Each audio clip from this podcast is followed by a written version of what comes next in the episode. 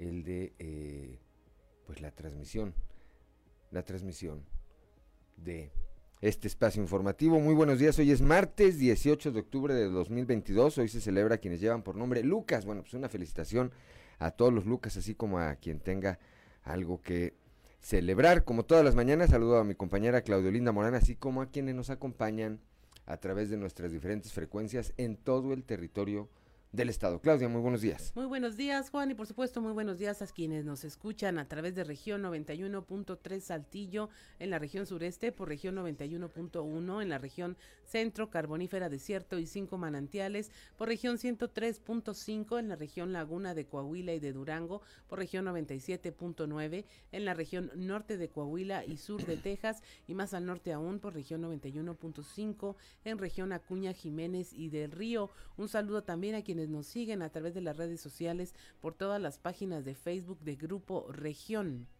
6 de la mañana, 6 de la mañana con 14 minutos. Además de este apagón, eh, este corte de la energía eléctrica que se dio alrededor de las 5.55 de la mañana, eh, pues bueno, el clima, el clima hoy aquí en la capital del estado presenta eh, una neblina ligera en algunas partes, densa en el centro de la ciudad, por ejemplo.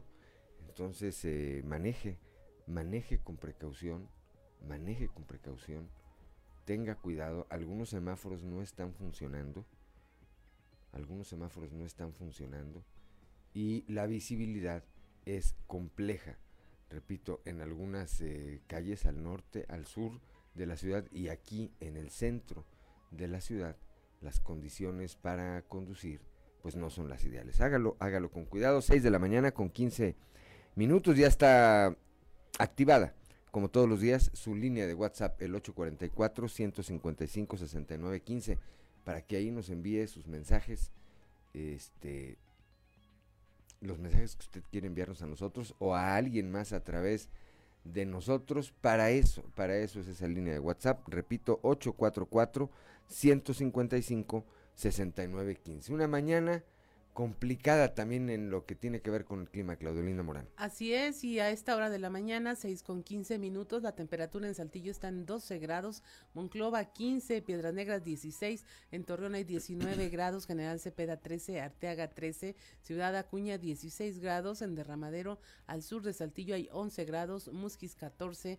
San Juan de Sabinas 15, San Buenaventura 16, Cuatro Ciénegas 14 grados, Parras de la Fuente y Ramos Arispe con 13 grados, pero si quiere conocer a detalle el pronóstico del tiempo, vamos con Angélica Acosta.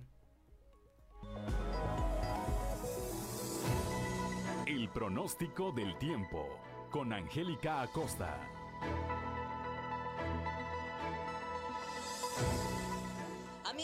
Amigas, muy buenas tardes. Qué gusto me da saludarlos. Ya se dio cuenta, estamos atravesando por el siguiente frente frío que llegó al estado de Coahuila y precisamente en la ciudad de Saltillo se esperó temperatura eh, algo fresca, ¿ok? Para Saltillo se espera una máxima de 15 grados, mínima de 7. Durante el día, bastante nubosidad, se va a sentir fresco. Por la noche, de igual manera, un cielo principalmente nublado, fresco también por la noche y bueno, la posibilidad de lluvia elevada, 75%. Hay que manejar con mucho cuidado, póngase su cinturón de seguridad.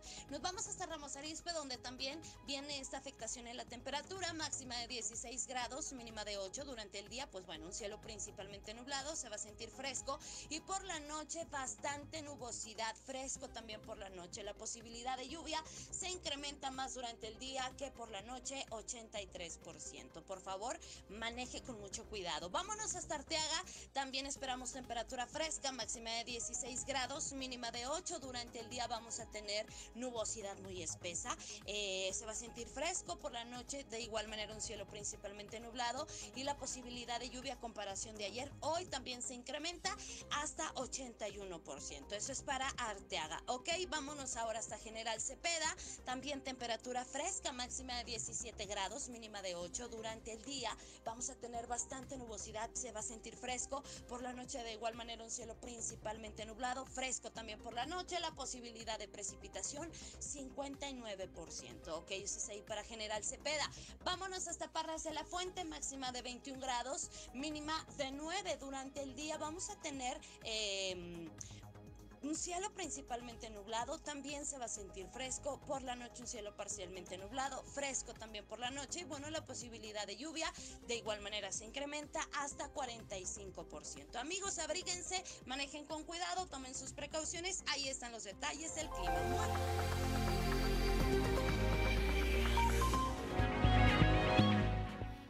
Son las 6 de la mañana, 6 de la mañana con 18 con 18 minutos. Vamos con el padre Josué García y su cápsula Dios ama.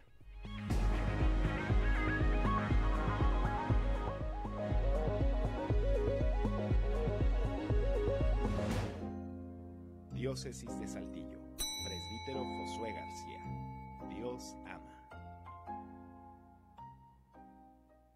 Hemos dicho que Santo Tomás afirmaba que el fin último de todo ser humano siempre es la felicidad.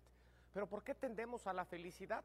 Porque la felicidad es un bien y el ser humano siempre busca el bien y un bien supremo. Sin embargo, Santo Tomás nos habla de diversas clases de bienes. Tenemos fundamentalmente tres. El bien útil es cuando yo utilizo, como la misma palabra lo dice, algunas acciones para buscar, para satisfacer algún deseo. El bien deleitable es cuando yo realizo alguna acción por satisfacer mis propias necesidades, como el realizar bien un trabajo, el apetecer mis necesidades de hambre, pero el bien honesto es el bien supremo, el bien al cual Santo Tomás nos dice es el que el ser humano siempre tiene que buscar. ¿Por qué? Pues porque el bien honesto no busca a las personas o las cosas para utilizarlas o para deleitarse. En el útil, en el deleitable, siempre se trata de satisfacer las necesidades de uno mismo. En cambio, en el bien honesto, además de satisfacerse a uno mismo, satisface uno a los demás. Sin duda alguna, una muy buena lección para poder descubrir qué tipo de bienes utilizo al momento de mis relaciones humanas. Pues recordemos que la persona es un fin en sí mismo y no un medio. Diócesis de Saltillo.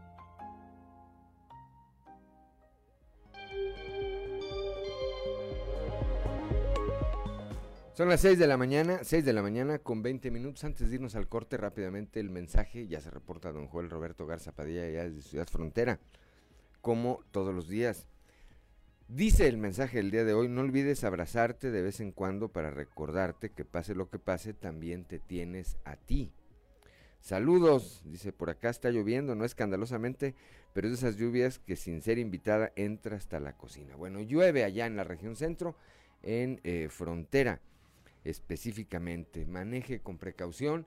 Aquí en Saltillo las condiciones continúan siendo muy complejas. Salga abrigado, eh, tenga cuidado especialmente con los adultos mayores, los menores, la población vulnerable. Desde la Ciudad de México, don Alfredo Castillo Melchor también nos manda un saludo. Saludos para usted, don Alfredo Castillo Melchor. Vamos rápidamente a una pausa comercial y volvemos.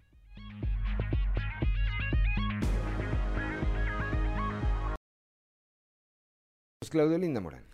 Bueno, pues escuchamos Celoso de Marco Antonio Muñiz. Si usted nos sigue a través de la radio, escuchó esta canción de Marco Antonio Muñiz, quien empezó su carrera en 1959. Y si usted nos sigue a través de la radio, lo invitamos a que pase a nuestras redes sociales para compartirle este contenido llamado Sucedió en y son los, eh, los videos más virales del momento.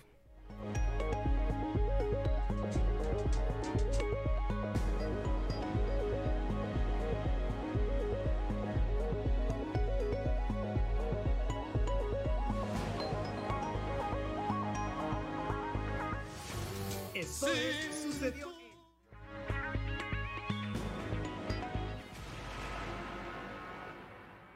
Sucedió en Ocotlán, Jalisco.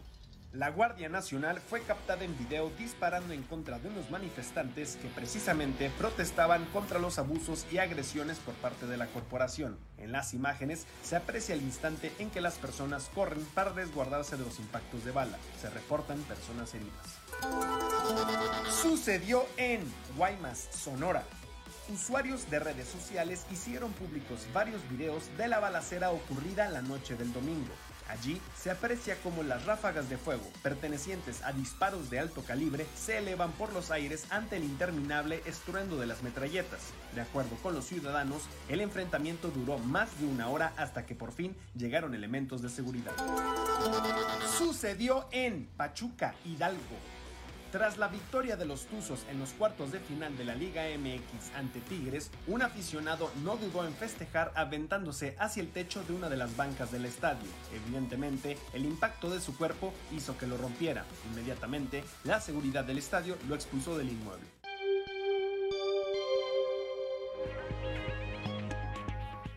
Son las 6 de la mañana, 6 de la mañana con 29 minutos. Y bueno, déjenme comentarles que el día de hoy el senador Armando Guadiana Tijerina publicó sendos desplegados en periódicos de circulación nacional una carta abierta al presidente Andrés Manuel López Obrador y que me voy a permitir leer de manera general este desplegado. Dice Ricardo Mejía Verdeja, utiliza las instancias del gobierno federal con fines electorales. Licenciado Andrés Manuel López Obrador, presidente constitucional de los Estados Unidos mexicanos. Señor presidente, cita Armando Guadiana, me había mantenido en silencio ya que soy creyente que en la cordura y el diálogo se construye la política, más cuando se trata de lograr la unidad y con ello concretar el triunfo de Morena en Coahuila en el 2023 pero lo que no se puede permitir, dice, es que altos funcionarios de su gobierno ocupen las secretarías de Estado con fines electorales, refiriéndome en particular a Ricardo Mejía Verdeja, subsecretario de Seguridad Pública, y a Jesús Ramírez Cueva, secretario de Comunicación Social de la Presidencia. Bueno, es, repito, toda, toda una página en donde Armando Guadiana hace referencia a los ataques eh, que ha recibido de parte de Ricardo Mejía Verdeja en medios de comunicación, en redes sociales y pues como que ya como que ya se recrudeció esta guerra que hay hoy al interior de Morena entre Armando Guadiana particularmente y Ricardo Mejía Verdeja. Aquí la reacción de Armando Guadiana, que repito, pues trae una carta abierta en donde le dice a Mejía Verdeja de todo, le dice que se fue hace 17 años corriendo del Estado, a diferencia de él, dijo yo me quedé y me quedé a enfrentar a la oposición, al PRI, ¿verdad?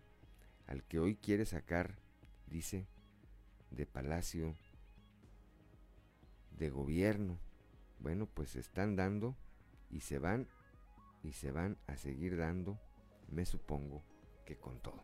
Son las 6 de la mañana, 6 de la mañana con 31 minutos. Eh, vamos rápidamente con Leslie Delgado. El día de ayer, pues eh, a través de un, de un procedimiento abreviado, los jueces María Antonieta Leal Cota, Jesús Alfredo Ibarra Herrera y Adriana del Amor Serna determinaron condenar a 40 años de prisión a Carlos N. por los delitos de feminicidio y ocultamiento de cadáver. A través de un procedimiento abreviado, en donde se desahogaron 12 testimoniales entre peritos y testigos, los jueces María Antonieta Leal Cota, Jesús Alfredo Ibarra Herrera y Adriana del Amor Serna determinaron sentenciar a Carlos N. por los delitos de feminicidio y ocultamiento de cadáver, por lo que tendrá que purgar una condena de 40 años en el Centro Penitenciario Varonil de Saltillo. Además, pagará la cantidad de 1.615.218 pesos por concepto de reparación del daño. El individuo le dio muerte a Claudia N., su expareja sentimental el pasado 8 de octubre del 2020 en la colonia Colinas de San Francisco, cuyo cuerpo sin vida fue localizado en un tambo a las afueras del domicilio del feminicida en dicha colonia. La víctima fue citada en la vivienda del sujeto. Posteriormente, la mujer fue atacada hasta la muerte. Luego de los hechos, Carlos fue presuntamente auxiliado por su amigo José Alfredo N., para ocultar los restos de su expareja en un bote para la basura para después huir de la justicia, pero elementos de la Fiscalía General del Estado cumplimentaron una orden de aprehensión en su contra cuando el imputado pretendía huir al municipio de Torreón el 14 de octubre del 2020. Durante su ingreso al centro penitenciario varonil, el sujeto declaró ante los medios que cometió el delito por celos. Finalmente, queda restante el juicio en contra del cómplice José Alfredo N., quien permanece en prisión preventiva en la mencionada penitenciaría por los mismos delitos que Carlos N. Informó para Grupo Región Leslie Delgado. Gracias a Leslie Delgado, cuando son las 6 de la mañana, 6 de la mañana con 34 minutos. Luego de los hechos suscitados el fin de semana en donde el alcalde de Guerrero, Mario Cedillo, fue privado de su libertad mientras viajaba de Nuevo Laredo hacia Coahuila, el gobernador Miguel Riquelme pidió cautela al transitar por esta zona. Dijo, aquí los cuido yo, allá quien sabe. La información con nuestro compañero Néstor González. Compañeros, muy buenos días, me da mucho gusto saludarlos y quiero informarles que el día de ayer, allá en el municipio de Matamoros, de gira por la región Laguna, el gobernador Miguel Ángel Riquelme Solís se refirió a los hechos en los que fue plagiado el alcalde del municipio de Guerrero, Mario Cedillo Infante, y pidió a sus funcionarios, pidió a la gente en general tener cuidado cuando se transita por entidades como Tamaulipas. Vamos a escuchar lo que dijo ayer el gobernador Miguel Ángel Riquelme Solís. Un alcalde que venía de la de eh, de la, del evento de pueblos mágicos en, Oaxaca, del aeropuerto de, de, Monterrey hacia nuestra tierra, ahí en Nuevo Laredo, un, un retén, lo agarra, lo levanta y lo guarda un rato. Movilizamos absolutamente todo lo, lo que está a nuestro alcance, Marina, Secretaría de la defensa, todos en apoyo, pedí apoyo al gobierno de Tamaulipas, nuestra gente, nuestra policía de reacción también entró. Y, bueno, pues derivado de la presión que se ejerció, el alcalde fue liberado. No fue aquí en Coahuila, pero eso todavía nos da una idea de lo que está sucediendo en otras partes de, la, República. Él venía muy tranquilo con, con su familia. Por eso mejor crucen por Piedras Negras o por Acuña cuando se vayan para allá. Ahí los cuido yo, allá quién sabe. Volvemos con ustedes. Muy buenos días. Son las 6 de la mañana, 6 de la mañana con 36 minutos. Vamos ahora con mi compañero Raúl Rocha. Piden a Federación y Estados imitar modelo de seguridad en Coahuila. Esto lo señala el diputado federal Jaime Bueno Certuche. Buenos días compañeros, información para hoy. La federación y otros estados deben imitar y vivir el modelo para combatir la inseguridad que tiene Coahuila, que lo hace de los más seguros, dijo el diputado federal Jaime Bueno, tras la privación de la libertad del alcalde de Guerrero por grupo delincuencial en Tamaulipas y que después fue liberado invitamos a, la federación, invitamos a otros estados a que eh, vivan lo que es el, modelo Coahuila en cuanto al combate a, la inseguridad. Eh, somos eh, de los estados más seguros, reprobamos la seguridad y la mantenemos.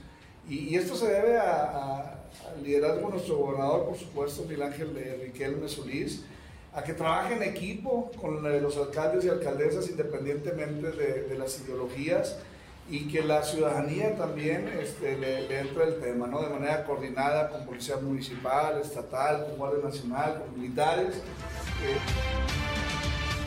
Esta es la información para el día de hoy. Buen día. Son las 6 de la mañana con 37 minutos considerando que a nivel internacional las regiones en Europa, los casos positivos a la alza de COVID, la Secretaría de Salud llama a la población a aplicarse la vacuna Cancino que está disponible actualmente en la entidad. La información con nuestro compañero Víctor Barrón. Hola, muy buen día amigos de Grupo Región en temas de la comarca lagunera, considerando que a nivel internacional, particularmente en regiones como el continente europeo, los casos positivos de COVID-19 se encuentran a la alza. La Secretaría de Salud de Coahuila llamó a la población a aplicarse la vacuna Cancino, disponible actualmente en la entidad y así continuar sin bajar la guardia en materia de prevención. De esto habló en La Laguna el secretario de Salud, Roberto Bernal Gómez, a quien vamos a escuchar. Apoyo para que todos se vacunen. Ahora que tenemos esta oportunidad, ustedes también, porque es una buena combinación. Tener dos dosis de Pfizer o dos dosis de Astra o tres. Y una cancina, una cancina parece que es una sola dosis. Por ciento positividad en Puebla, la más baja. Por ciento de positividad de las más bajas que hemos tenido pero no podemos bajar la guardia. Ahora presenté el estado actual de la epidemia. En Europa están subiendo los casos, están subiendo las hospitalizaciones. Y en Alemania está, los servicios de terapia intensiva están saturados. Y esto es un, un déjà vu, siempre lo vimos así. Desde La Laguna reportó Víctor Barrón. Un saludo a todo Coahuila. Gracias a mi compañero Víctor Barrón, 6 de la mañana, 6 de la mañana con 39 con 39 minutos. Sigo leyendo esta carta pública que hizo, eh, que difunde hoy Armando Guadiana en eh, diversos medios de comunicación nacionales. Dice otro fragmento, dice, es entendible el actuar desesperado de Ricardo Mejía pues se encuentra en los últimos lugares de las preferencias de acuerdo con las encuestas serias recientemente publicadas, por ello busca atacar a sus compañeros. No digo de partido, dice porque por alguna extraña razón el subsecretario no participó en el proceso de afiliación de Morena el pasado 31 de julio. Todo esto no le da derecho a ejercer recursos públicos para hacer campaña en Coahuila los fines de semana y violar la ley electoral del Estado. Ahorita, regresando al corte, le vamos a ir leyendo fragmentos de, pues, de este contraataque que ha emprendido ya el senador Armando Guadiana Tijerina en contra de Ricardo Mejía Verdeja en la disputa que tiene Morena por la candidatura al gobierno de Coahuila. 6 de la mañana con 40 minutos, una pausa y regresamos escuchó de nueva cuenta a Marco Antonio Muñiz, el llamado Lujo de México, un cantante que comienza su carrera en 1959 con los temas Luz y Sombra y este que escuchó usted que se llama Escándalo. Y mire, es momento de presentarle nuestra portada del día de hoy del periódico Capital, un medio de Grupo Región, en donde nuestra nota principal es esta condena, condena de 40 años de prisión al feminicida de Claudia N. Eh, en un crimen que ocurrió el pasado 8 de octubre de 2020 y que en la colonia Colinas de San Francisco, aquí en Saltillo, y que finalmente pues recibió una condena de 40 años de prisión. También le tenemos el, dato de cómo con la 4T se han triplicado los ataques con explosivos. Esto según un documento de la Secretaría de la Defensa Nacional obtenido a través de eh, las llamadas Guacamaya Leaks y que fue retomado por el periódico Reforma. Le hablamos también de el gobernador que pide que tras los hechos de este fin de semana con, ocurridos con el alcalde de Guerrero, Mario Cedillo, quien fue privado de la libertad mientras viajaba de Nuevo Laredo hacia Coahuila, pues que los ciudadanos eh, tengan cautela al transitar por estas zonas. Le hablamos también de los parquímetros inteligentes. Se insiste en que van a hacer más competitivo al comercio del centro de la ciudad. Esto según el presidente de la Canaco Saltillo. Le hablamos de eh, cómo el rescate del alcalde de Guerrero dejó en claro quién sí trabaja por la seguridad. Esto en voz del secretario de Inclusión y Desarrollo Social, Manolo Jiménez. Le hablamos también de cómo se está eh, entregando ya obras de mejorando, ando aquí en Saltillo, esto en una escuela de nueva creación en la colonia Misión Cerritos, eh, donde pues estuvieron ahí el secretario de Inclusión y Desarrollo Social Manolo Jiménez y el alcalde de Saltillo José María Fraustro Siller.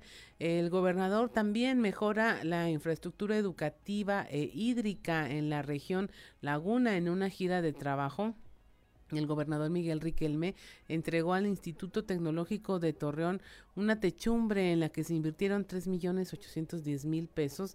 En Matamoros entregó un pozo de agua potable, el número 6, cuya inversión fue de casi 1.4 millones de pesos en beneficio de 15 mil habitantes del área urbana. También le hablamos de cómo eh, los centros comunitarios están teniendo una renovada imagen aquí en el gobierno municipal de Saltillo, esto en colaboración con la llamada, con la Fundación Oxo, quien rehabilitó los centros comunitarios de las colonias Espinosa, eh, Espinosa Mireles y Mirasierra. Ahí el alcalde José María Fraustro destacó que la suma de esfuerzos entre sociedad y gobierno son los que permiten alcanzar estas metas. Eh, también le hablamos de cómo tras las denuncias de que la, eh, de la Fiscalía Anticorrupción que investiga ya el de el desvío de recursos que presuntamente hizo el exalcalde morenista Ramiro Pérez allá en Parras de las Fuentes. Fernando Orozco, el actual alcalde, dice que se va a colaborar en esta investigación para sancionar este saqueo ocurrido en su municipio allá en Parras de la Fuente. Son las 6 de la mañana con 49 minutos y es momento de ir a ver qué se escucha en los pasillos.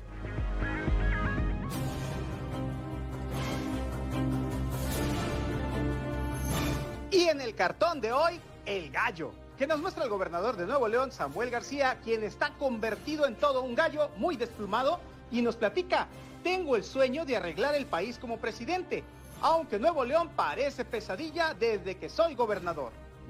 Este martes, el gobernador Miguel Riquelme estará en la Ciudad de México para acudir al cuartel general del PRI a participar como ponente en los diálogos por México a los que convocó el líder nacional de ese partido, Alejandro Alito Moreno Cárdenas, y en el que participarán importantes liderazgos tricolores. Temas como salud, desarrollo económico y seguridad, desde una perspectiva nacional y estatal, serán abordados por el mandatario quien tiene autoridad para hablar de esos tópicos, pues Coahuila sobresale por los desafíos que ha enfrentado el actual gobierno estatal, que dicho sea de paso, siempre lo ha hecho de la mano de la sociedad y nunca de manera autoritaria ni basado en ocurrencias. Siguiendo con el gobernador, paso a paso, presentó este lunes en Torreón los hechos del pasado fin de semana en torno a la privación ilegal de la libertad del alcalde de Guerrero, Mario Cedillo Infante, en Nuevo Laredo. Y conste, en ninguna de las 15 horas que pasaron desde que el hijo del edil envió un llamado de auxilio diciendo que los iban siguiendo hombres armados, hasta que los delincuentes los dejaron libres con todo y vehículos en el periférico de esa ciudad fronteriza, se escuchó el nombre del subsecretario de Seguridad Federal, quien se ha querido levantar el cuello. Por otro lado, el mandatario también lanzó un mensaje a sus allegados. Échenme la mano y cuídense, que yo los cuidaré. Así las cosas. De regreso por Coahuila tras cinco meses en el viejo mundo, el empresario Héctor Horacio Dávila está de nuevo por estas tierras, luciendo su dominio del idioma italiano y de inmejorable carácter. Mamma parla más con su acento. Mamma mía. Hasta la FGR se apersonó ayer Armando Guadiana para pedirle a la institución a cargo de Alejandro Hertzmanero que le haga saber si efectivamente está siendo parte de una investigación federal. Todo apunta a que el ex candidato alcalde sí le pudo el fuego amigo que recibió la semana pasada y no quiere dejar ninguna duda sobre el tema. A ver, a ver, ¿qué pasó?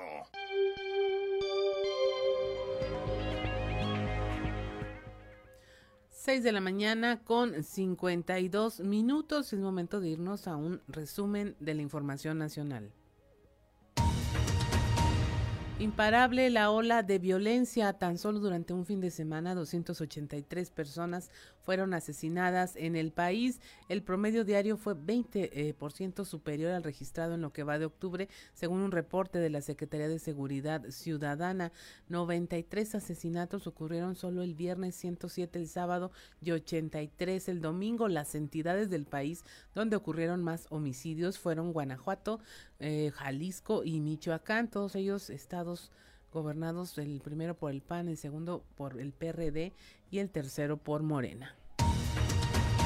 Fracasa la regularización de autos a pesar de la regularización impulsada desde 2021 por el gobierno federal.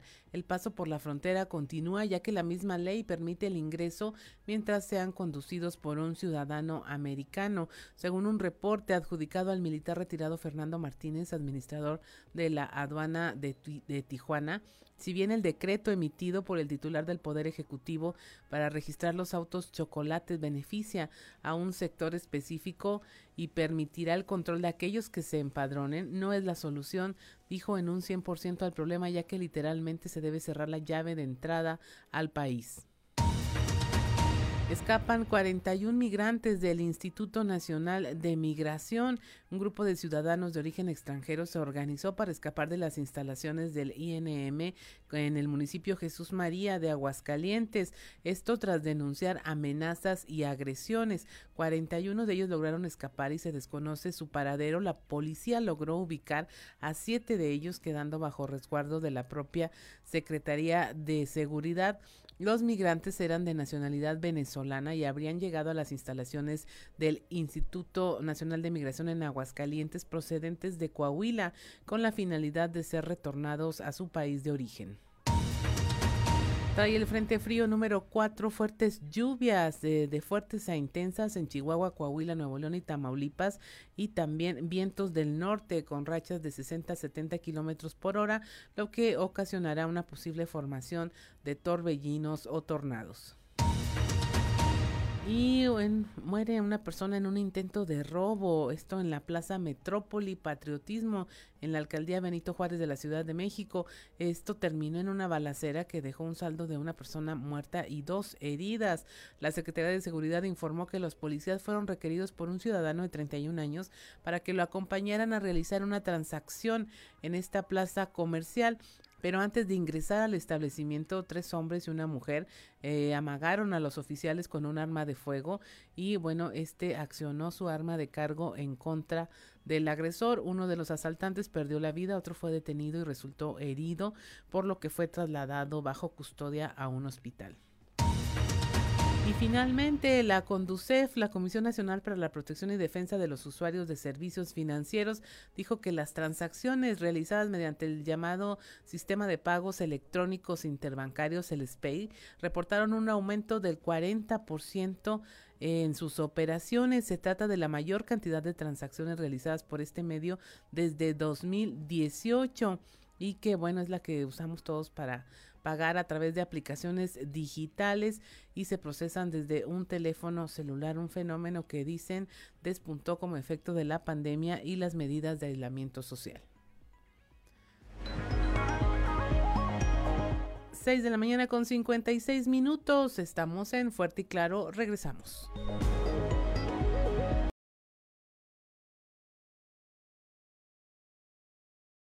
Clásica también, ¿verdad? Es un clásico es un clásico.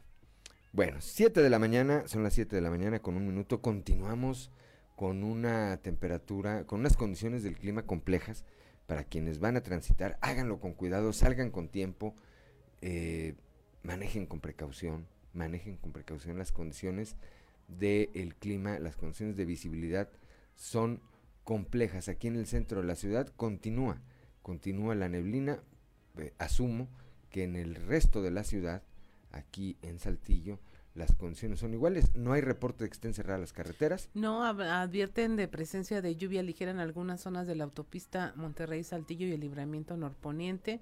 Eh, nada más piden encender luces e intermitentes y respetar límites de velocidad.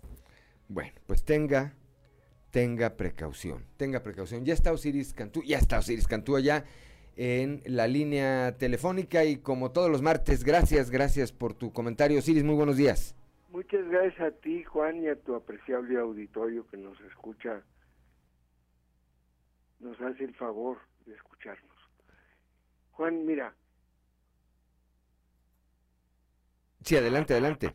El 17, es decir, ayer, y hoy 18 de octubre, en la sede nacional del Comité Ejecutivo Nacional del PRI, se desarrolla un evento sin duda de trascendental importancia. Diálogos por México, en donde se recogerá, se llama el, el encuentro, la opinión de grandes voces priistas, así está dicho, reunidos para avanzar un programa con las soluciones que necesita México. Así es presentado. El día de ayer se presentaron Beatriz Paredes, Alejandro Murat, Ildefonso Guajardo y José Ángel Gurría. Y se presentan a hablar de educación, de seguridad, de Estado de Derecho, de democracia, de justicia, de igualdad de derechos. O sea, los elementos democracia que integran un programa político para México. La iniciativa priista sale al paso del desorden que introduce el hecho de que el presidente de la mañanera se pone a lanzar a diestra y siniestra nombres, y a colocar, a hacer revoltura, y acá se le da la vuelta a la tortilla, digámosle así, porque pone por delante las ideas, las propuestas, y que éstas sean las que vayan generando un proceso político.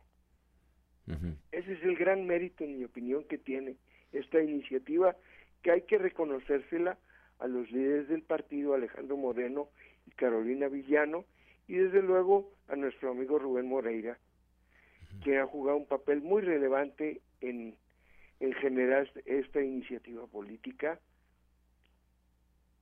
que repito tiene una mayor que la que alcanza uno a ver ahora una importancia que trasciende al propio PRI porque está de cara al intento de ir a la elección próxima con una gran coalición de fuerzas nacionales y políticas y con la sociedad civil para impedir lo que hoy fue mencionado como una elección de Estado. Así fue diseñado el riesgo de la próxima elección. Y bueno, hay tiempo para generar con esta iniciativa, digo que va más allá del PRI porque las demás fuerzas políticas sin duda lo verán con interés. ¿Y cuál es el mejor tributo que se le puede dar a las ideas? Que se discutan. las ideas no se dicen para que se queden ahí, sino para que generen debate, para que se mejoren, para que se afinen y, y, en lo posible iremos desanudando algunas y haciendo nuestro humilde comentario, nuestro pequeño aporte a ese debate. Así es, hoy eh, continúa esta jornada. Hoy continúa, sí.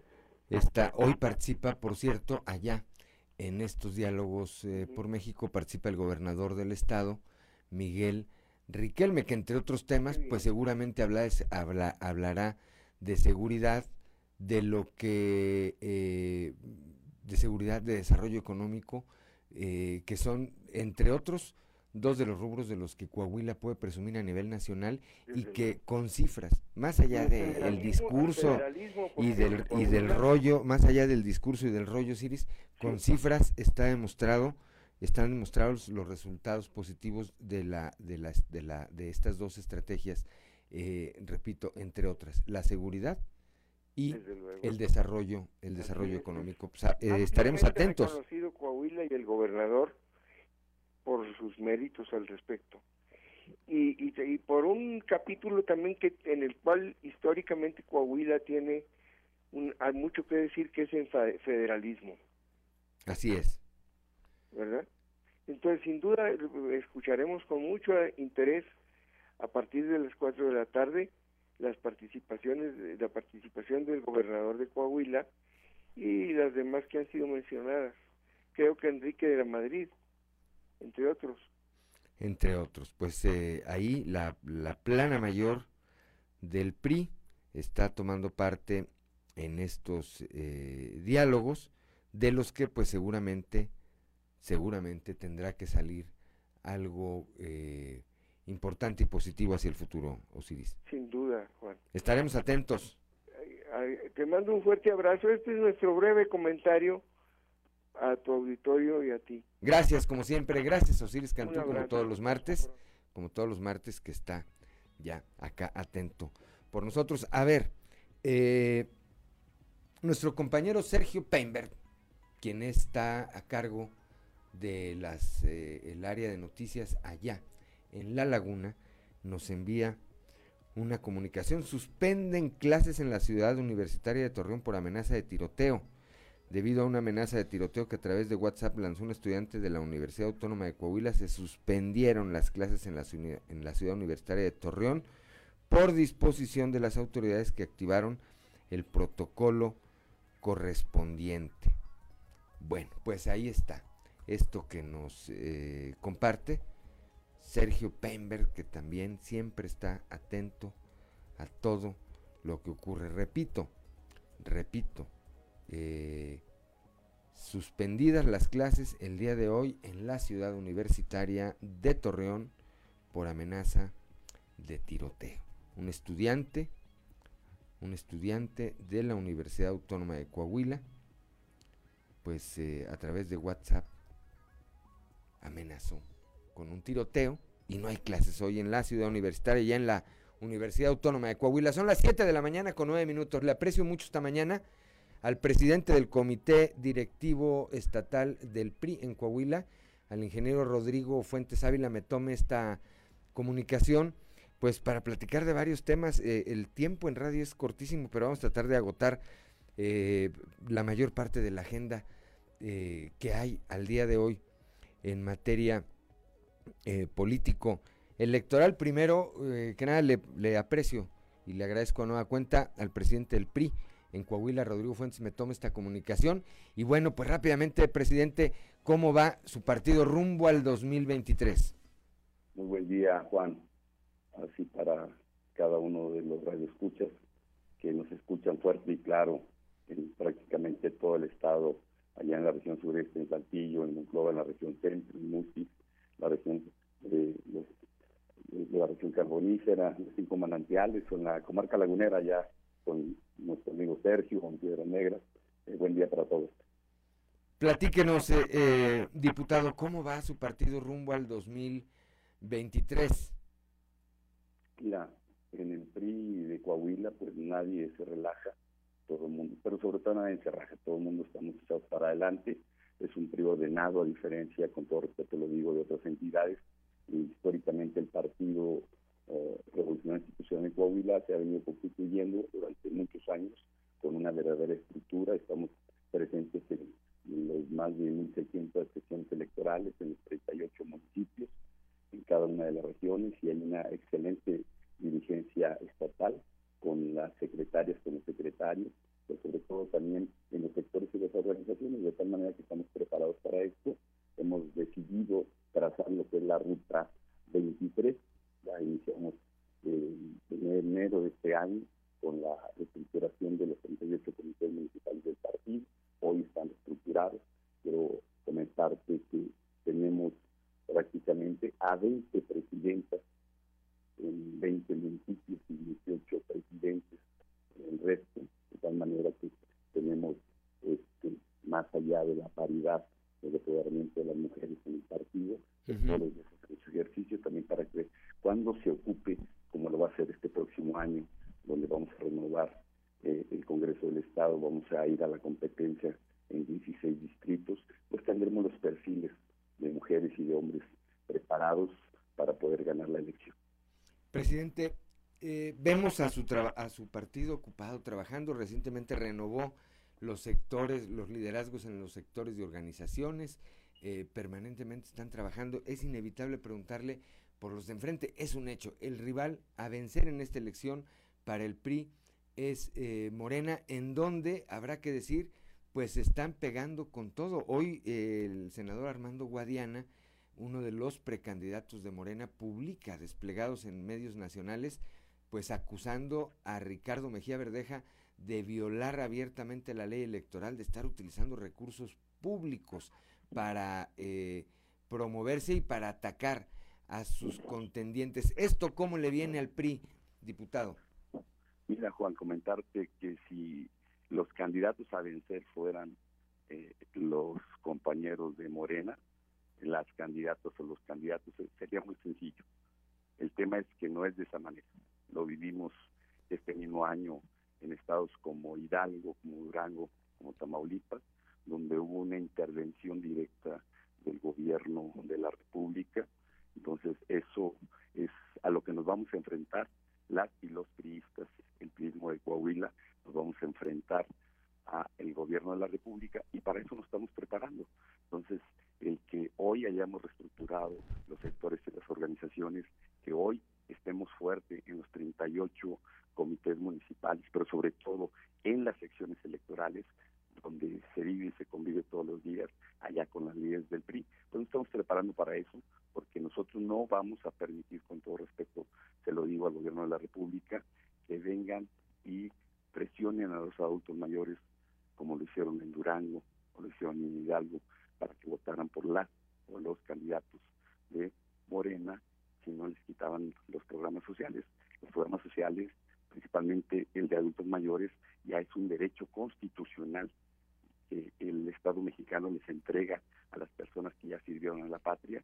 Y vamos a defender a nuestros adultos mayores con todo este programa, con toda esta capacitación, con todo este equipo de mujeres y hombres que tenemos en el partido, donde se ha constituido el mejor PRI de México. Y hablar del mejor PRI de México no es obra de la casualidad, es el trabajo de muchos años de eh, muchas mujeres, de muchos hombres, de buenas dirigencias que hemos tenido y que hoy realmente estamos preparados para poder ganar la elección, porque también déjame decirte que nuestra mejor carta de presentación es el gobierno que preside Miguel Riquelme, la secretaria, los secretarios, las acciones, la paz social que hoy tenemos en Coahuila, que con todo respeto no lo podemos decir de Durango, no lo podemos presumir de Michoacán, pero sí lo podemos presumir de Coahuila. Y en ese sentido, hoy nuestra mejor carta de presentación, pues es el gobernador Miguel Riquelme, son, es su gobierno, sus acciones, pero sobre todo que en el PRI de Coahuila,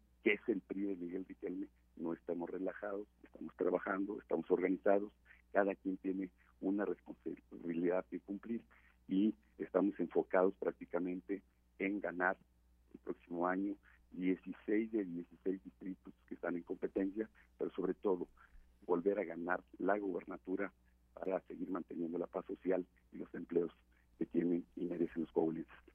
Decía usted, en el PRI nadie se relaja y nadie se raja. Bueno, eh, eh, hubo algunos que se rajaron ya, ahí cito a Chamir Fernández, eh, entre otros. ¿Vendrían, esperaría el PRI de Rodrigo Fuentes, el PRI de Coahuila, que hubiera algunas otras decisiones, presidente? Y en caso contrario, ¿estarían pensando en sumar a algunos personajes de la oposición para, para enfrentar esta elección?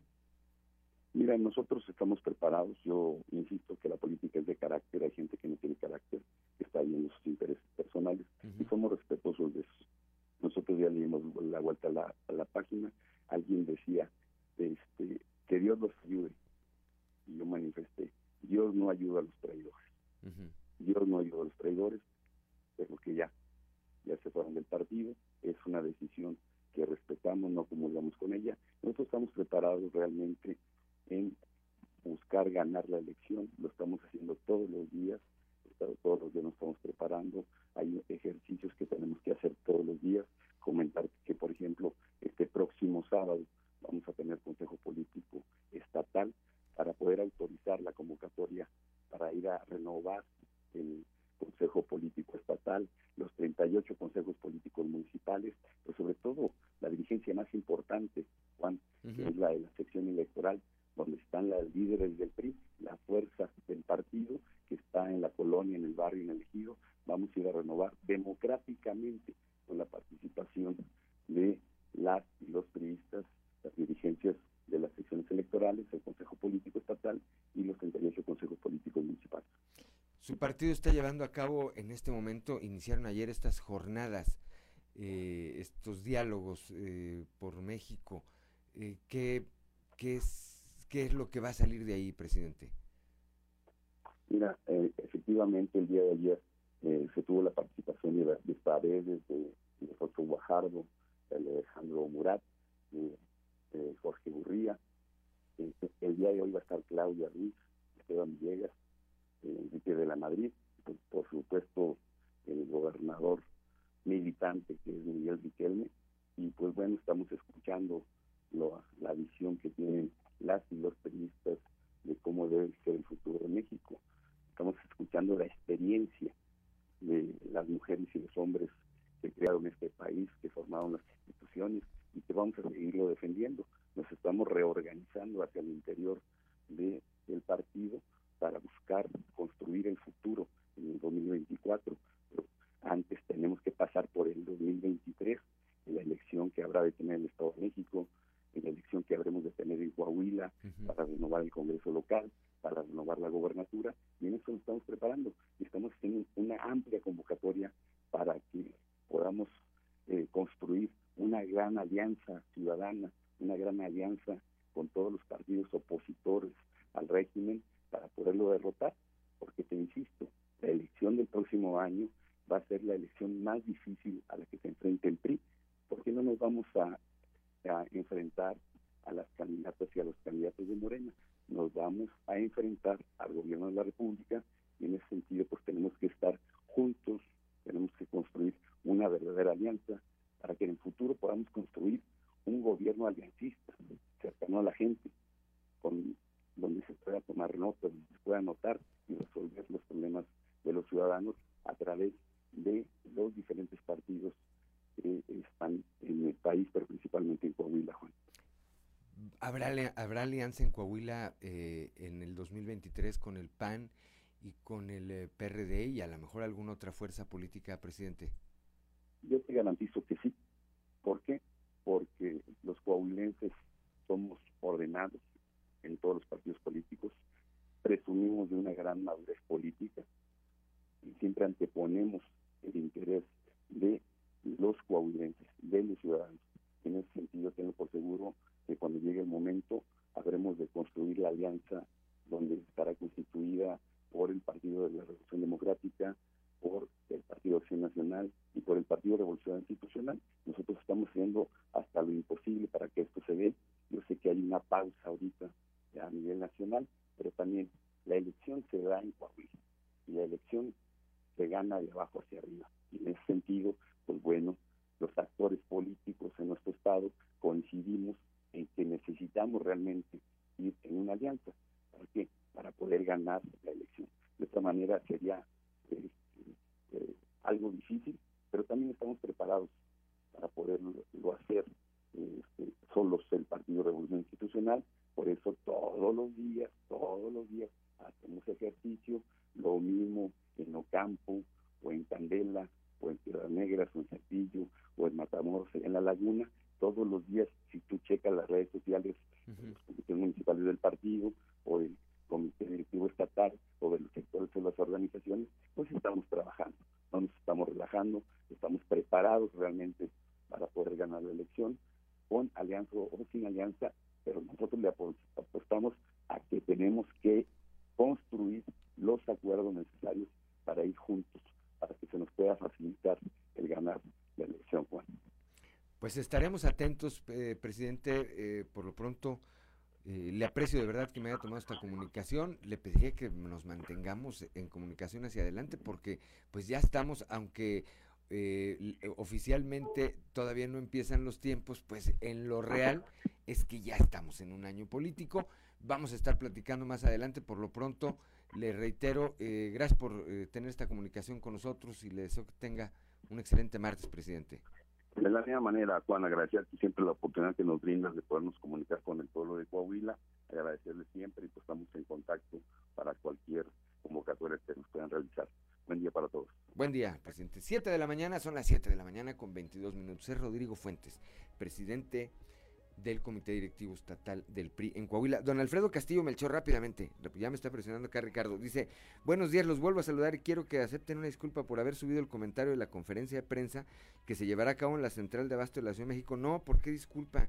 En absoluto, en absoluto, don Alfredo Castillo Melchor, aquí retomo. El día 24 de octubre se va a llevar una conferencia de prensa para denunciar las agresiones y atentados de muerte en contra de la doctora Marcela Villegas, administradora de la Central de Abasto de la Ciudad de México. Nada que disculparle, pues al contrario, gracias por su comunicación todos los días.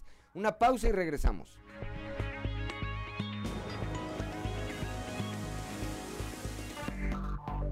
Enseguida regresamos con Fuerte y Claro. Capital del estado, las condiciones climatológicas siguen siendo complejas. Eh, no provoque un accidente, trate de no verse como daño colateral de algún otro. Hay que la única manera es eh, o, la mejor manera de tratar de evitar esto es eh, manejar a la defensiva y manejar muy, muy, muy atentos. Desde la capital del acero, como todos los días, Antonio Zamora. Toño, muy buenos días. Buenos días, Juan. buenos días a las personas que nos escuchan a esta hora. Fíjate que a propósito de Saltillo, ahorita estaba echándome una platicadita con una tía que está por allá y dice que toda la noche no luz en un sector allá por donde está eh, la Facultad de Medicina de la Universidad Autónoma de Coahuila. Entonces yo creo que hubo, hubo vallas, no hubo problemas en ese tipo de cosas. acá eh, en Monclova, en frontera, pues, eh, se invadió un predio, una invasión inducida a todas luces, donde el alcalde Roberto Piña luego, luego se defendió diciendo que nada tenía que ver en ese movimiento. Pero tal vez Roberto Piña eh, no entiende que puede resultar afectado. Eh, ¿Por qué? Pues porque no vaya espantando la compraventa de textil y entonces sí, pues este, eh, la situación se va a complicar. Eh, como buen militante morena, te digo, se defendió echando culpas y fíjate que ayer nos echamos una vueltecita por ahí por el Monumento Carlos Salinas de Gortari para ver, para constatar.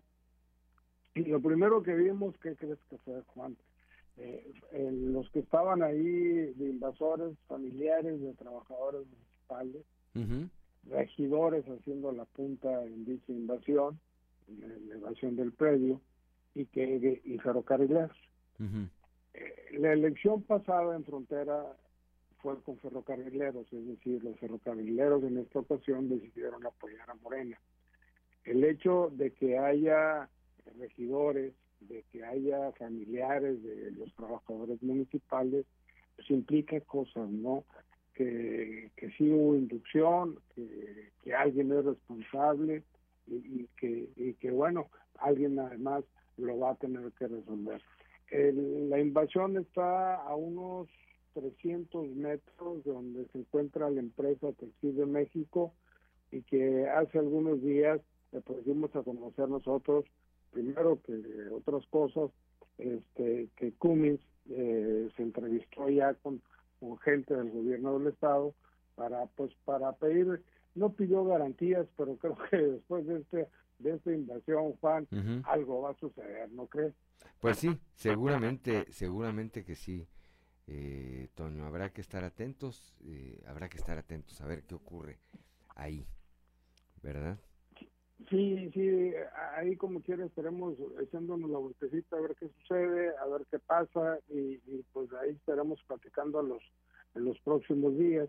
Ojalá, y, ah, otra cosa, antes de que se me olvide, fíjate que eh, cuando ayer que estuvimos por ahí, mezclándonos entre la gente. eh, los veías bien vestidos, mi Juan. Sí. O sea, nada que, no, no, bien vestidos. Eh, y la otra cosa era los carros que estaban estacionados ahí, carros de reciente modelo. Yo creo que, que vi tres, cuatro carros con placas de una y, y carros ya así medio diversificados pero fueron tres o cuatro. La mayoría de los vehículos que estaban estacionados eran pues de reciente modelo y, ahí es donde también empiezas a sospechar a sospechar de sospechamiento. Pues sí, es este, lo que se ve, dicen que lo que se ve no se juzga, Toño. Así es, mi Juan. Pues gracias, gracias, Toño. Dice Ricardo Guzmán que cómo le fue a los Tigres.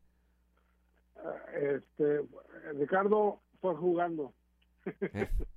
Bueno, gracias Toño Zamora, como siempre. Hasta luego. 7 de la mañana, son las 7 de la mañana con 31, con 31 minutos. Continuamos, continuamos esta mañana aquí con la eh, información. Nos preguntan que si ya está, ya, o sea, el apagón aquí en el centro ya se resolvió, ya hay energía eléctrica nueva cuenta, están funcionando por lo menos los semáforos que desde aquí alcanzamos a eh, observar, Hidalgo y Juárez, Allende y Juárez, ya están eh, funcionando. Eh, las luminarias, el servicio de alumbrado público también se ve que está ya funcionando, pero las condiciones, las condiciones del clima siguen siendo complejas. Son las 7 de la mañana con 32 minutos. Vamos con Israel Navarro y su clave de fa.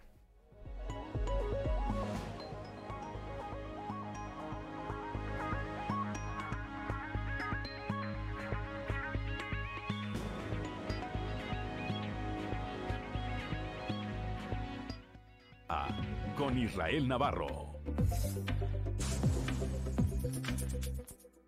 No hace mucho tiempo que El Salvador era uno de los lugares más peligrosos del mundo, más que Afganistán o Siria. Las maras salvatrucha, los sureños, los revolucionarios y el barrio 18 controlaban no solo las calles de San Salvador, sino las rutas de migrantes y sectores de ciudades de Guatemala, México y Estados Unidos. No son pandillas, sino organizaciones criminales transnacionales que mataron aproximadamente a 120 mil salvadoreños. Sin embargo, el presidente Nayib Bukele decidió pasar de la mano dura a la mano súper dura para neutralizar a estos angelitos, como él mismo los ha llamado en redes sociales. Se calcula que hay unos 80 mil de ellos y hasta el momento lleva 55 mil detenciones, lo cual ha cambiado por completo la percepción de seguridad en el país. Pero ojo, esto no es gratis. Para llevar a cabo estos operativos que empezaron hace siete meses, Bukele tuvo que pasar un estado de excepción. ¿Qué quiere decir esto? Pues que se ha suspendido el derecho de asociación entre dos o más personas, que se realizan detenciones sin orden judicial, que a los detenidos no se les da acceso a defensa jurídica y que inclusive niños son juzgados como adultos y encarcelados como adultos. Las penas van desde los 10 años hasta los 45 años de cárcel dependiendo del grado de involucramiento con las maras. Hay desde halcones que fueron reclutados inclusive a la fuerza, hasta sicarios que tenían a la población atemorizada. Y como las cárceles terminan siendo verdaderas universidades del crimen, se está construyendo una prisión de máxima seguridad que estará lista en un par de meses más con una capacidad de 40.000 reclusos. Eso es mano dura y no pedazos. Evidentemente esto ha levantado ámpula entre las organizaciones vigilantes de los derechos humanos como Amnistía Internacional y Human Rights Watch, que califican estas prácticas como terribles y hostiles en contra de la sociedad civil. Pero la gente en El Salvador está contenta con el modelo Bukele, tanto que a pesar de los problemas económicos del país tiene una aprobación superior al 90% y aunque la constitución prohíbe la reelección, tiene una intención de voto del 72% si contendiera nuevamente por otro periodo de cinco años. Esto también ha generado críticas por considerar que Bukele está violando los procesos democráticos del país, pero claramente su pueblo apoya la continuidad de su modelo de gobierno, porque a pesar de que hay algunos justos pagando por pecadores, se respira un ambiente de paz y combate frontal a la corrupción que El Salvador no había tenido hace décadas. Eso para la mayoría de los ciudadanos no tiene precio. Yo soy Israel Navarro, les recuerdo mi Twitter arroba Navarro Israel. Nos escuchamos a la próxima.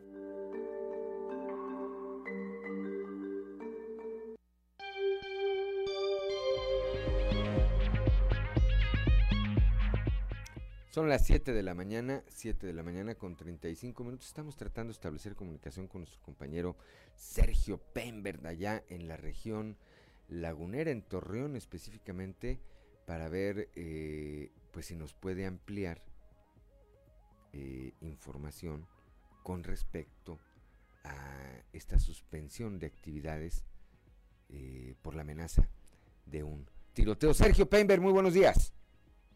¿Qué tal, Juan? Muy buenos días. Buenos días a todo el auditorio. Mucho gusto en saludarles. Pues sí, efectivamente, como lo mencionas, poquito antes de las 7 de la mañana, pues se dio a conocer la información de que se activó un protocolo por parte de las autoridades educativas y de seguridad en la ciudad universitaria de la Universidad Autónoma de Coahuila eh, para suspender las clases. Esto debido a que se detectó que un eh, joven estudiante, presuntamente de la carrera de comunicación, a través de un grupo de WhatsApp que tiene con, eh, compañeros, lanzó una amenaza de un tiroteo a realizarse esta mañana. Esto fue detectado desde ayer por la noche, según lo que reportan las autoridades, y es por eso que la Universidad Autónoma de Coahuila de inmediato eh, lanzó el llamado a los directores de los planteles educativos eh, para que suspendieran las clases, de manera que pues esta mañana que empezaron a llegar los alumnos a la ciudad universitaria, pues se toparon con que la instrucción era de que no podían entrar a las escuelas porque pues estaba activado este protocolo. Ya se está investigando precisamente el hecho, a decir de las propias autoridades universitarias,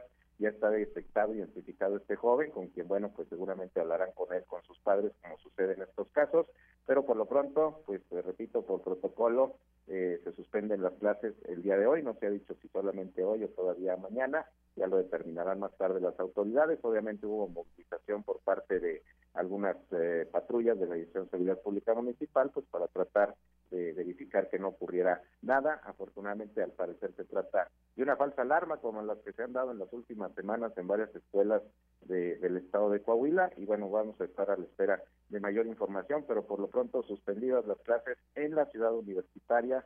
Eh, Juan, de la Universidad Autónoma de Coahuila. Hay que recordar que hay algunas otras escuelas dispersas en otras partes de la ciudad. La suspensión es nada más en la ciudad universitaria por lo pronto. Sí, que no lo vayan a agarrar de pretexto los que están, eh, los que tienen su institución educativa en alguna otra parte, ¿verdad, Sergio? Mira, la semana, hace un par de semanas, si tú recuerdas, en Monclova, en La Guane específicamente, eh, también un muchacho hizo algo similar, ya que hablaron con él las autoridades, dijo, pues la mera verdad, la mera verdad es que yo no quería ir a clases ese día, creo que tenía un examen y dijo, pues la manera de librarla es decir que, pues que va a haber ahí un, un tema. qué malo que lo hagan, qué bueno, qué bueno que, que, no pasa de esto, ¿verdad? Que, no está bien que lo digan, eh, digo, que no está bien ni, que lo hagan ni que lo digan, pero eh, también vemos la respuesta rápida de las autoridades, Sergio. Sí, afortunadamente hay que recordar, Juan, además de este caso que mencionas de la Guana en Monclova, en el Instituto Patria aquí en Torreón, también hace dos o tres semanas hubo una situación similar, también en la Universidad Autónoma Antonio Narva aquí en Torreón, eh, la semana pasada, si mal no recuerdo, una situación similar, un joven que lanzó una amenaza y se tuvieron que activar los protocolos. Pareciera que pues muchos chavos pues ya están tomando esto de medida, como dices tú, para sortear algunas situaciones, pero pues al final de cuentas las autoridades tienen que actuar por protocolo. En el momento de una amenaza, lo principal es suspender clases y pues hacer la investigación correspondiente y ahora pues le tocó aquí a la, a la ciudad universitaria de la máxima casa de estudios de Coahuila, aquí en la ciudad de Torreón. Vamos a estar pendientes a ver qué más información surge en los momentos, porque esto te digo, se dio a conocer poco antes de las 7 de la mañana, cuando empezaban los alumnos a llegar precisamente a sus clases. Cualquier actualización, Sergio, aquí estaremos pendientes. Gracias, gracias como siempre por eh, estar atento y por tu reporte. Claro que sí, Juan, mucho gusto y estamos en contacto. Buenos días. Buenos días, son las 7 de la mañana con 39 minutos. Me pregunta mi comadre, mi comadre eh, Perlita me dice, este, que digan en cuál facultad, que no vaya a ser la mía. No, es en Torreón. Es en Torreón, esto no, esto no, no, no es en Saltillo. Qué bueno que nos preguntas. Esta suspensión de clases en Ciudad Universitaria es Torreón, no es Saltillo, para que no vayan a agarrarlos de aquí también con que, oye, dijo aquel que no, no, es en Torreón en Torreón, Ciudad Universitaria de Torreón, una falsa alerta, todo apunta a eso, una falsa alerta de una pues de un tiroteo, dijo un muchacho ahí a través de un grupo de WhatsApp, un muchacho de la Facultad de Comunicación. Ya actuaron las autoridades, seguramente eh, lo que nos decía Sergio ya lo tienen identificado. Vamos a ver cómo le va. Saludos a Perlita Ventura. No, es en Torreón, Perlita. Tú síguele derecho a Ciudad Universitaria de Arteaga, no te regreses. 7 de la mañana, son las 7 de la mañana con 40 minutos, una pausa y regreso.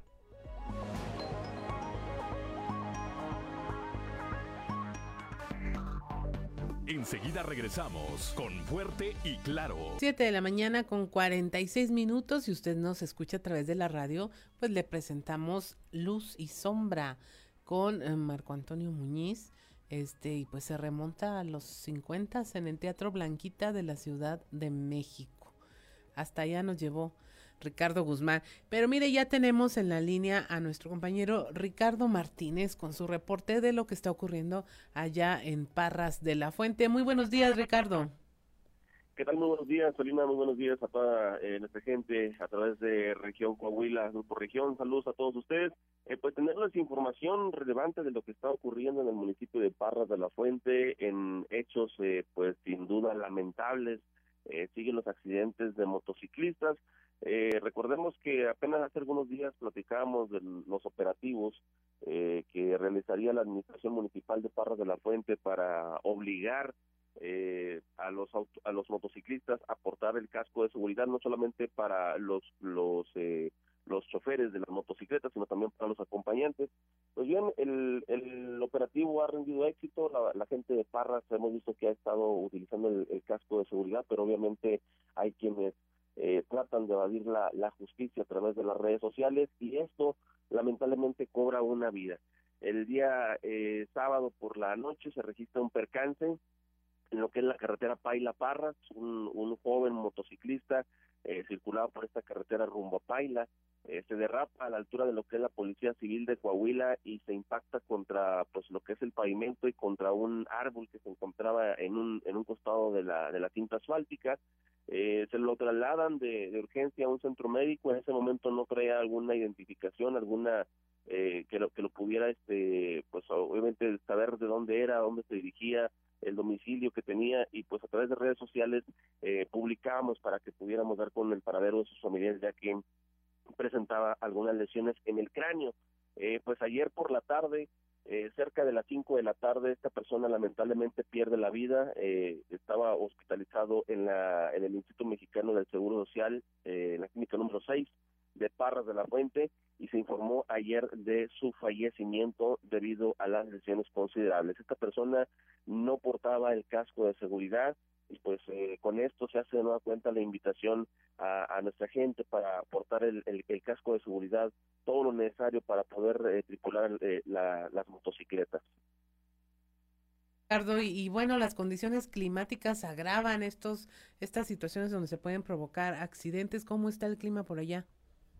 Pues eh, fíjate que estamos muy bien ahorita de, clima, eh, pero sin duda lo que comentas es muy cierto.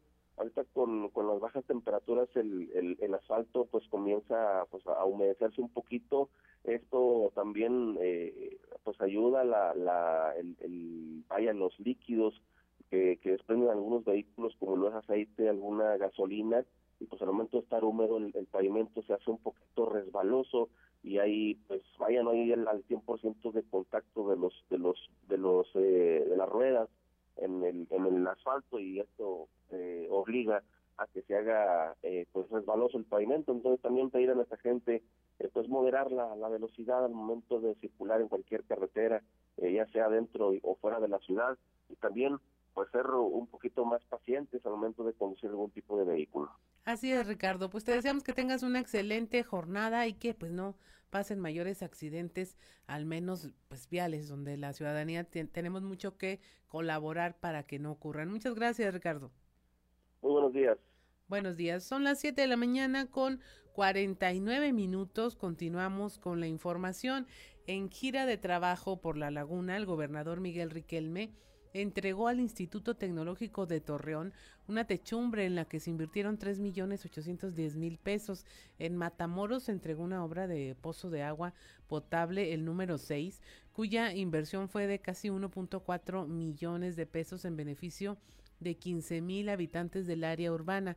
En el evento del Instituto Tecnológico de Torreón, Miguel Riquelme reiteró que mantener la entidad con seguridad, con desarrollo económico y con diversificación de la economía ha sido el fruto del esfuerzo del trabajo entre sociedad y gobierno. También mencionó que gracias a la coordinación con Román Cepeda González, el alcalde de Torreón, se podrá determinar terminar ya el estacionamiento de la institución y que además el Estado aportará 30 nuevas computadoras para que las y los alumnos tengan las herramientas tecnológicas que merecen.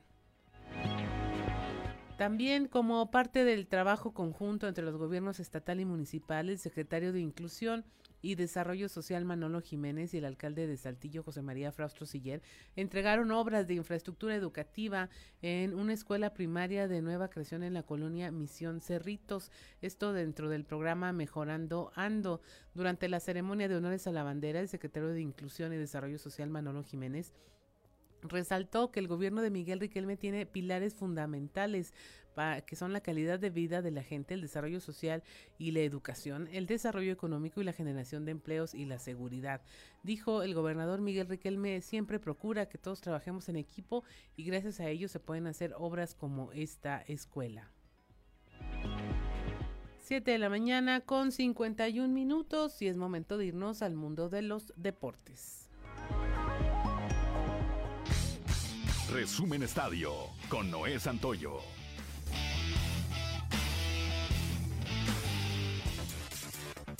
Este lunes la Liga MX dio a conocer a qué hora y qué día se disputarán los duelos de semifinales de la Apertura 2022. América luce como amplio favorito para conquistar el título, pero antes tendrá que derrotar a los Diablos Rojos del Toluca. Monterrey y Pachuca serán los otros contendientes. América contra Toluca se jugará la ida el miércoles a las 21 horas con 9 minutos en el Estadio Nemesio 10 y la vuelta será el sábado 22 de octubre a las 20 horas con 6 minutos en el Estadio Azteca. Monterrey y Pachuca se medirán en la ida este próximo jueves a las 21 horas con 9 minutos en el Estadio Hidalgo y la vuelta se jugará el próximo domingo a las 20 horas con 6 minutos en el Estadio BBVA de la Sultana del Norte. Este lunes Karim Benzema ganó el Balón de Oro 2022, respaldado por una temporada extraordinaria con el Real Madrid a nivel liguero y continental, además de conquistar el premio Pichichi al máximo goleador en el fútbol español de primera división. Esta es la primera vez que Karim Benzema logra el Balón de Oro, premio que se otorga desde el año de 19 1956 y que venía de ser conquistado en sus dos ediciones previas por Lionel Messi en 2019 y 2021, ya que en el 2020 no se entregó por la pandemia de COVID que detuvo al fútbol en el mundo. En la rama femenil, la mediocampista del Barcelona, Alexia Putellas, ha ganado el balón de oro por segundo año consecutivo, convirtiéndose en la primera mujer en ganar el premio dos veces desde su lanzamiento en 2018. Putellas, de 28 años de edad, fue nombrada la mejor jugadora del mundo en la gala de ayer en París, a pesar de estar fuera de juego desde junio por una rotura de ligamento cruzado anterior. El duelo más esperado en la jornada de este lunes 17 de octubre en los playoffs 2022 de las grandes ligas no se pudo disputar, pues el juego 5 entre los Yankees y Cleveland tuvo que ser pospuesto por la persistente lluvia que cayó en el Yankee Stadium. De acuerdo con la información publicada en las cuentas de redes sociales de la Oficina de Comunicación de Grandes Ligas, el juego tuvo que ser pospuesto y se jugará el día de hoy a las 16 horas con 7 minutos Decisión tomada casi dos horas y media después del horario originalmente programado. Un partido que resultó mejor de lo que se esperaba, los cargadores se llevaron la victoria ante unos broncos que encontraron la manera de llevar el partido al límite y que se definiera en tiempo extra en el cierre de la semana 6 de la NFL. El encuentro concluyó 19 a 16 a favor de los cargadores. Incluso el alargue estuvo cerrado, pues a falta de 5 minutos para el final estaban empatados a 16. Resumen Estadio con Noé Santoyo.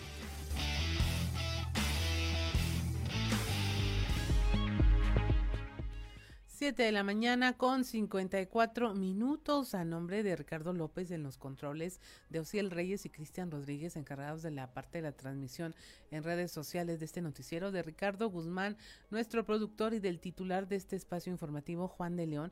Le damos las gracias por habernos acompañado. Le pedimos que maneje con precaución y que se mantenga informado en todos nuestros espacios eh, del día. Mi nombre es Claudia Olinda Morán y esto fue Fuerte y Claro. Thank you.